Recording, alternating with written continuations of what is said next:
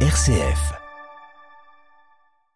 Le sort des otages du Hamas à Gaza lié au sort des prisonniers palestiniens en Israël, le Hamas propose un échange, tandis que depuis le début de la guerre, nous l'entendrons, les conditions de détention des prisonniers palestiniens se dégradent. L'auteur de la fusillade à Bruxelles hier, mort à la suite de ses blessures lors de son interpellation ce matin, dans une vidéo postée en amont, il dit faire partie de l'État islamique. Et enfin, 23 000 personnes arrivées illégalement aux îles Canaries depuis le début de l'année. Madrid annonce un renforcement de ses contrôles. Radio Vatican, le journal Marine Henriot.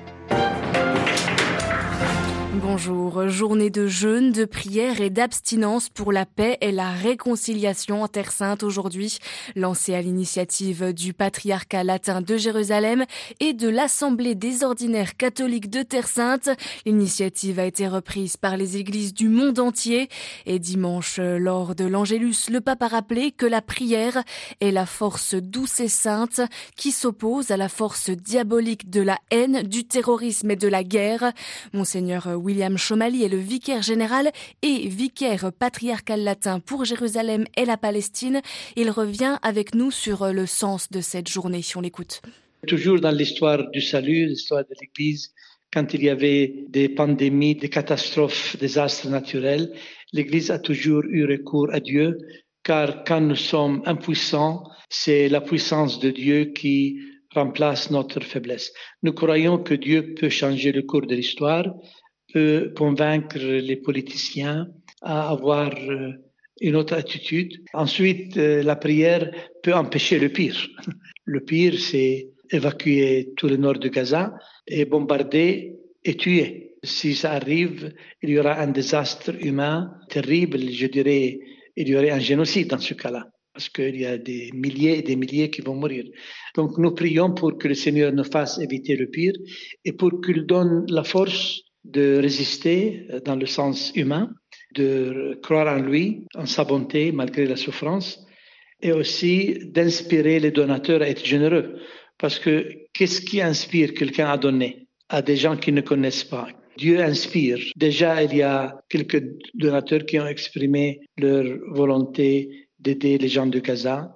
Ça aussi, c'est un fruit de la prière. Monseigneur William Chomalil était interrogé par Marie Duhamel. Ils ne bougeront pas tant que les otages retenus à Gaza ne, seront pas libérés et tant que Benjamin Netanyahou n'aura pas démissionné. À Tel Aviv, des dizaines d'Israéliens font un sit-in devant le ministère de la Défense. Deux tentes ont été dressées devant le bâtiment. Les manifestants se relaient pour assurer une présence constante depuis samedi dernier. Le sort des otages retenus à Gaza est au cœur en effet de nombreuses tractations diplomatiques. La Turquie dit ce matin avoir reçu des demandes de plusieurs pays pour intervenir auprès du Hamas. Et le Hamas, quant à lui, est clair. Il veut échanger les otages contre les prisonniers palestiniens.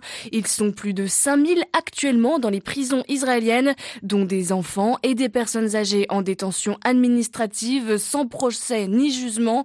À Jérusalem, Valérie Ferron. Dès le début de l'opération militaire contre Israël, le Hamas avait fait de la libération des prisonniers palestiniens une priorité sur le plan humanitaire et politique. Il espère les échanger contre les quelques 200 Israéliens, soldats et civils, capturés et ramenés dans la bande de Gaza où ils ont été dispersés dans diverses régions partageant le sort des Palestiniens. 22 d'entre eux auraient été tués par les bombardements israéliens. Le dossier des prisonniers et leurs conditions de détention est depuis toujours une cause centrale pour l'ensemble des Palestiniens, à la fois sur le plan politique en tant que peuple sous occupation, mais également sur le plan humanitaire, les Palestiniens incarcérés par Israël étant victimes de multiples violences et punitions collectives. Ces mesures se sont encore durcies depuis le 7 octobre, Israël ayant notamment coupé l'eau et l'électricité dans les sections dites sécuritaires des prisons où la grande majorité des détenus sont palestiniens. Dans la prison du Negev, 1000 prisonniers palestiniens seraient ainsi privés d'eau et d'électricité depuis hier soir, selon le club des prisonniers. Jérusalem, Valérie Ferron, Radio Vatican. Après la fusillade hier soir à Bruxelles, dans laquelle deux personnes, deux supporters suédois ont été tués, le parquet fédéral belge est saisi pour motivation terroriste potentielle. L'assaillant avait posté en amont une vidéo de revendication sur les réseaux sociaux dans laquelle il se dit de l'organisation de l'État islamique. L'assaillant qui est mort ce matin à la suite de ses blessures lors de son interpellation par la police fédérale belge dans une commune de Bruxelles.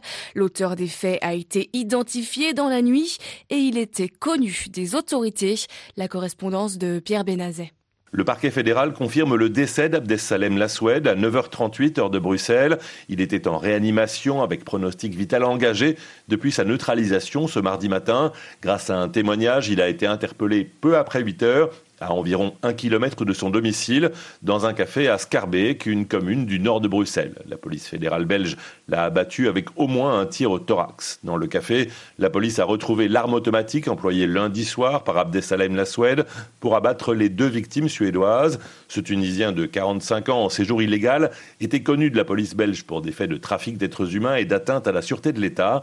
Il a déposé une demande d'asile en Belgique en novembre 2019, demande refusée un an plus tard. Dans une conférence conférence de presse du gouvernement fédéral cette nuit, le ministre de la Justice ajoute qu'il avait été signalé comme radicalisé et désireux de se rendre dans une zone de combat pour le djihad. Un signalement provenant, je cite, d'un service de police étranger. Ce signalement n'a pas été confirmé par la Sûreté de l'État, les services belges de renseignement. Pour l'heure, les mesures de sécurité renforcées restent en place avec une surveillance accrue des transports et des bâtiments publics. Pierre Benazet, Bruxelles. RFI pour Radio Vatican. Et la Suède est plus que jamais menacée, avertit le Premier ministre suédois après la fusillade d'hier soir. Jamais dans l'histoire récente, la Suède et les intérêts suédois n'ont été aussi menacés qu'aujourd'hui, a déclaré ce matin Ulf Kristersson, soulignant qu'il s'agissait selon lui d'un attentat terroriste ciblant des Suédois. Vladimir Poutine est arrivé ce matin à Pékin. Il va rencontrer dans la journée son homologue Xi Jinping en marge du troisième sommet des nouvelles routes de la soie. Ce projet ambitieux lancé par la Chine il y a dix ans sous l'impulsion de Xi Jinping pour améliorer les liaisons commerciales avec l'Europe et l'Asie. La Russie qui vient de le voter, les députés à la Duma ont décidé de sortir du TIS, le traité international sur l'interdiction des essais nucléaires. Semaine dernière, Vladimir Poutine avait annoncé la volonté de sortir de ce traité. Un texte non ratifié par les États-Unis avait pris soin de préciser le chef du Kremlin. L'Espagne fait face à une nouvelle vague d'immigration illégale via les Canaries. L'archipel situé dans l'Atlantique a vu arriver plus de 23 000 migrants depuis le début de l'année. Un record, comme nous l'explique depuis Barcelone Louis Marsens. 8500 migrants sont arrivés aux îles Canaries lors de ces 15 derniers jours. Jamais les îles n'avaient eu à faire face à une telle pression migratoire. La crise historique de 2006 et dépasser chaque jour. Des embarcations en provenance du Sénégal et de Mauritanie accostent notamment sur l'île de Hierro ou de Lanzarote. La route atlantique est l'une des plus dangereuses au monde, mais ça ne semble pas repousser les candidats au départ chaque fois plus nombreux à cause de l'instabilité au Sahel. Pour tenter de réduire l'arrivée de migrants, deux avions de la garde civile espagnole seront mobilisés. L'un pour surveiller les côtes sénégalaises, l'autre survolera l'archipel espagnol. En parallèle, les autorités se mobilisent pour tenter d'accueillir comme elles le peuvent les migrants. La situation de près de 4000 mineurs préoccupe tout particulièrement. Ça nous dépasse tous, a reconnu le président des îles Canaries. Il réclame plus d'aide, mais également plus de pouvoir auprès de l'État central pour faire face à cette nouvelle crise migratoire. Barcelone, Luis Marsens pour Radio Vatican. Avant de se quitter, une nomination aujourd'hui, celle de la nouvelle auxiliaire à Paris, Monseigneur Emmanuel Toit. Âgé de 68 ans, celui-ci était depuis 2021 euh, vicaire général dans la capitale française, en charge de la prévention et de la gestion des abus pour le diocèse. Ordonné prêtre pour ce diocèse en 2012, il a été magistrat pendant 16 années, juge d'instruction et juge à la cour de cassation. Monseigneur Toit qui était également du monde judiciaire. Merci de votre écoute. L'actualité en direct de Rome revient tout à l'heure à 18h. Je vous souhaite une très belle après-midi.